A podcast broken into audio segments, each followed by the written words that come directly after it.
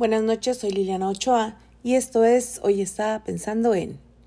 Y es que hoy estaba pensando en qué es ser una buena persona. Y es que todos hemos escuchado la expresión tal o cual es una buena persona. Pero, ¿exactamente qué significa ser una buena persona? Y es que tal vez esta sea una pregunta más difícil de responder de lo que puede parecer, ya que ser una buena persona engloba todo un conjunto de conductas, percepciones, actitudes y motivaciones tan extenso que es imposible delimitarlo. Pero basándonos en el diccionario, ser una buena persona se define como aquel ser humano que siempre desea lo mejor para los demás y actúa en consecuencia. Cuando una persona reconoce a otra como igual y la respeta y puede actuar de manera compasiva, bondadosa y humilde, ya que no se considera superior a nadie.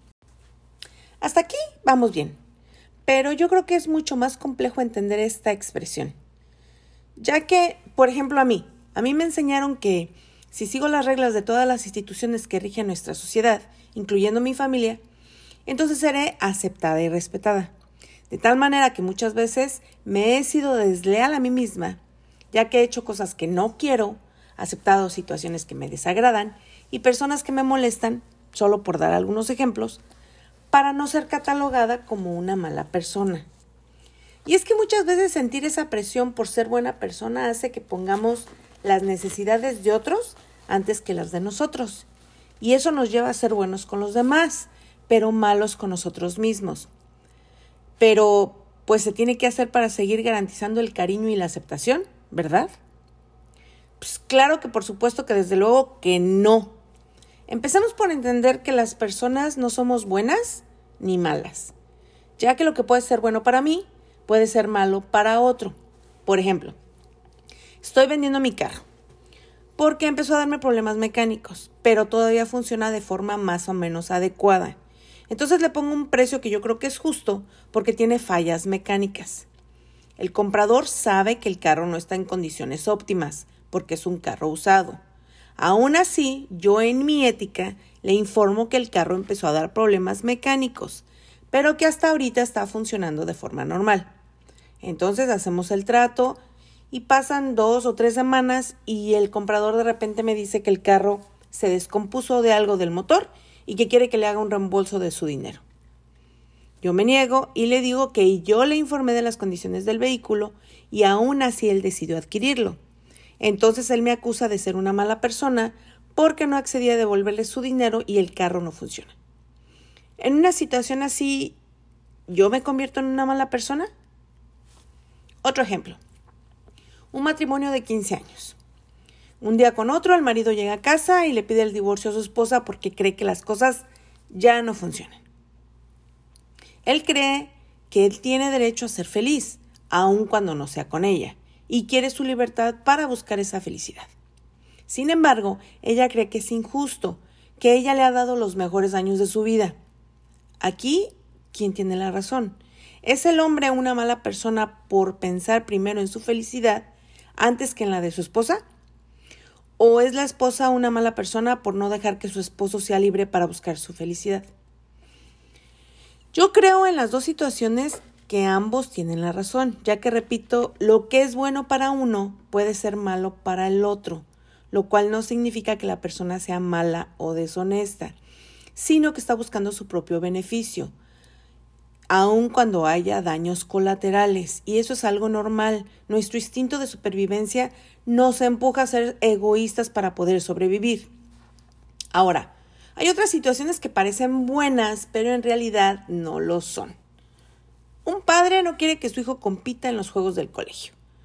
¿Por qué? Porque a él le parece que su hijo es muy pequeño y la competencia pues no lo beneficia, porque hay niños mucho más grandes y mucho más hábiles que él. Así que propone que a todos los niños se les dé una medallita o reconocimiento igual, no importando si son malísimos o son buenísimos, no importa su desempeño. De esta forma todos los niños serán tratados iguales y ninguno sentirá que no es lo suficientemente bueno, porque lo importante es divertirse, no ganar, lo que es algo bueno para el niño. ¿O no? Pues no, Lamentablemente la vida es una competencia continua y si tu hijo está acostumbrado a tener todo fácil, no va a desarrollar la capacidad de superarse y exigirse más a sí mismo. Y es cuando llega la frustración y el desencanto, porque el niño que creció perdiendo y ganando sabe cómo gestionar sus emociones y cómo empujarse a sí mismo para mejorar, mientras que tu hijo no aprendió porque simplemente decidiste sobreprotegerlo y nunca aprendió a manejar la tolerancia a la frustración. Entonces, algo que aparentemente es bueno se convierte en malo. Otra situación parecida es cuando alguien nos pide que hagamos algo que puede hacer por sí mismo y nosotros accedemos a hacerlo. Entonces nos llenamos de responsabilidades que no nos corresponde tener y privamos al otro de la oportunidad de intentar aprender a hacerlo por sí mismo. Una madre sobreprotectora, por ejemplo, evitará que su hijo haga muchas cosas que puede hacer sin darse cuenta que está evitando que su hijo desarrolle las capacidades necesarias para hacerlo por sí mismo y defenderse frente a la vida, sin darse cuenta que la mejor manera de ayudar a su hijo es permitiéndole intentar hacer las cosas. Y es que usualmente las personas buenas están dispuestas a hacer todo por nosotros o por quien sea, y suelen hacerlo para convertirse en indispensables para los demás, porque así garantizan que no serán abandonados y que recibirán cariño. El problema está en que los seres humanos podemos llegar a aprovecharnos de las características del bueno y sin darnos cuenta explotarlo. Entonces, con el tiempo, el bueno experimenta el peso de acceder a todo lo que le piden los demás se siente sobrecargado y termina por agotarse. Inclusive es común tener familiares tóxicos que pueden hacernos mucho daño. Cada uno en la medida de sus posibilidades pueden hacernos la vida muy difícil con sus comportamientos y sus palabras en el núcleo familiar. De hecho, la familia es uno de los escenarios más comunes en los que se desarrolla el drama de las relaciones tóxicas. Además, a esto se le suma una dificultad más, a veces no podemos desligarnos de ellos para siempre. Porque, ¿qué pasa cuando la persona tóxica es tu mamá, o tu hermana, o tu tío? Entonces tienes que elegir entre seguir siendo el bueno de siempre o poner límites. Y muchas veces es necesario hasta poner distancia si es posible. Lamentablemente muchas personas creen que tienen que aguantar todo porque es su familia. Es que es mi mamá. No, eso es una mentira. Si alguien te hace daño, pues con la pena, pero pues adiós. En otras ocasiones, si no te comprometes completamente, si no estás ahí siempre, para siempre, si dices, ¿sabes qué? Discúlpame, pero esta vez de verdad que no puedo, entonces ya estás siendo una mala persona y salir de eso es bien difícil. A veces tenemos miedo de decir ciertas cosas porque sabemos que a la otra persona le pueden sentar mal, pero a veces se nos escapan y se desencadena un malestar del que no podemos escapar. Y entonces la situación nos hace sentir tremendamente mal. En cambio, la otra persona todavía peor se pone en el plano de víctima porque le dijiste algo que la hizo sentir mal.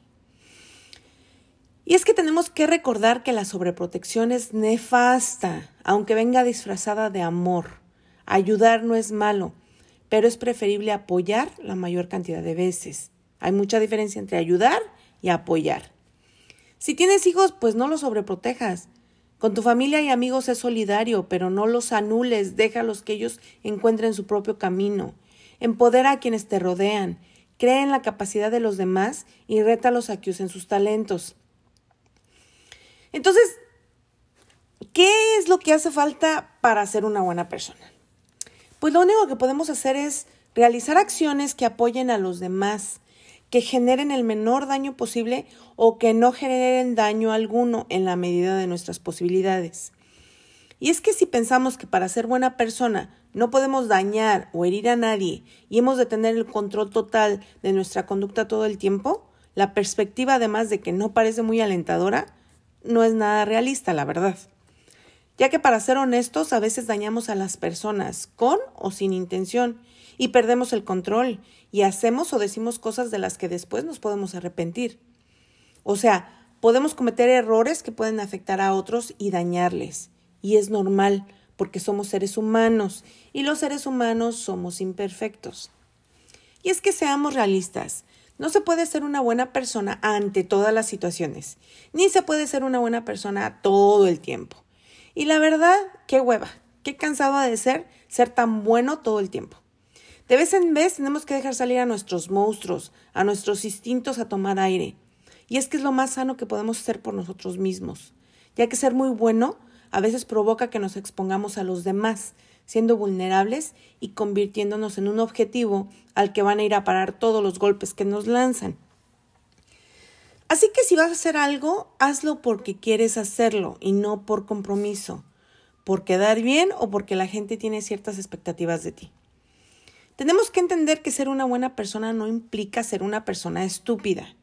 Confundimos el hecho de ser una buena persona con ser tontos. Eso nos lleva a malos entendidos, como pensar que tenemos que actuar igual con quien nos trata bien como con quien nos trata mal. Se tiene que tratar a las personas tal como te tratan. Si alguien te maltrata, como por qué crees que es normal que sigas preocupado por él o por ella. Eso no está bien, no es normal, no es lógico. Por otro lado, no te dejes manipular por personas tóxicas. Aguantar situaciones en las que no te encuentras a gusto solo por hacer sentir bien a los demás, pues no es bueno para ti. No te vuelvas una víctima. Es posible que creas que ser una buena persona implique sufrir y padecer ciertas situaciones que no te gustan. Sin embargo, recuerda que no eres un centro de rehabilitación, ni un confesionario, ni el muro de las lamentaciones ni alguien que deba cargar con los problemas de otro, como por qué querrías hacer algo así.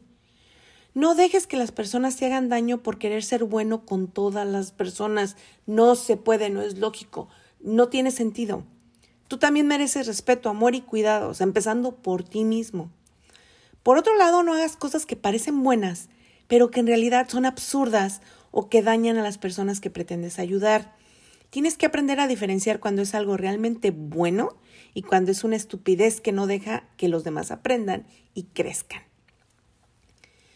Y es que ser una buena persona no es una actitud orientada solo hacia los demás, sino que tú también tienes que preocuparte por tratarte bien a ti mismo. Siempre nos han dicho que para amar a alguien, primero debemos amarnos a nosotros mismos. Y créeme, esta no es una actitud egoísta, sino que te mereces tratarte bien a ti mismo. Nos han inculcado que pensar en nosotros mismos es algo negativo, que debemos darnos primero y ante todo a los demás. Pero la realidad es que esto no es correcto, ni bueno, ni lógico, ya que te acabarás cansando de los abusos, de que te mientan, de que te manipulen y que te quieran solo cuando a los demás les convenga. A final de cuentas, creo que estamos muy equivocados con lo que creemos que es bueno y correcto y lo que es malo. Aprendimos a no abandonar a los demás aunque nos estén haciendo daño y creemos que eso es lo adecuado. Sin embargo, si nos sentimos mal, si nos están manipulando y no nos encontramos a gusto, debemos marcharnos. Decir lo que los demás quieren oír muchas veces va en contra de lo que en verdad pensamos y desearíamos decir. Por otro lado, decir no no nos hace peores personas. Decir no no te convierte en una mala persona. Nosotros también tenemos nuestras obligaciones y problemas, así que no es necesario que sacrifiques tu tiempo por los demás si no puedes o simplemente no quieres. Y recordemos que las buenas personas no son perfectas, pero tampoco son idiotas. Y es que ser el bueno en todo momento ocasiona que en determinado punto el bueno sienta que da mucho y recibe poco. Esto sucede porque al no estar haciendo las cosas porque lo desea, sino más bien porque espera algo a cambio, ya sea afecto, compañía o reconocimiento, y no recibirlo, entonces ahí empieza el problema. La persona llega a sentir que el otro se ha aprovechado cuando en realidad la decisión ha sido única y exclusivamente suya. Y es en ese momento que aparece un sentimiento negativo hacia la otra persona que puede entorpecer y deteriorar las relaciones. Entonces, ¿no hay buenas y malas personas? No, no existen personas buenas o malas.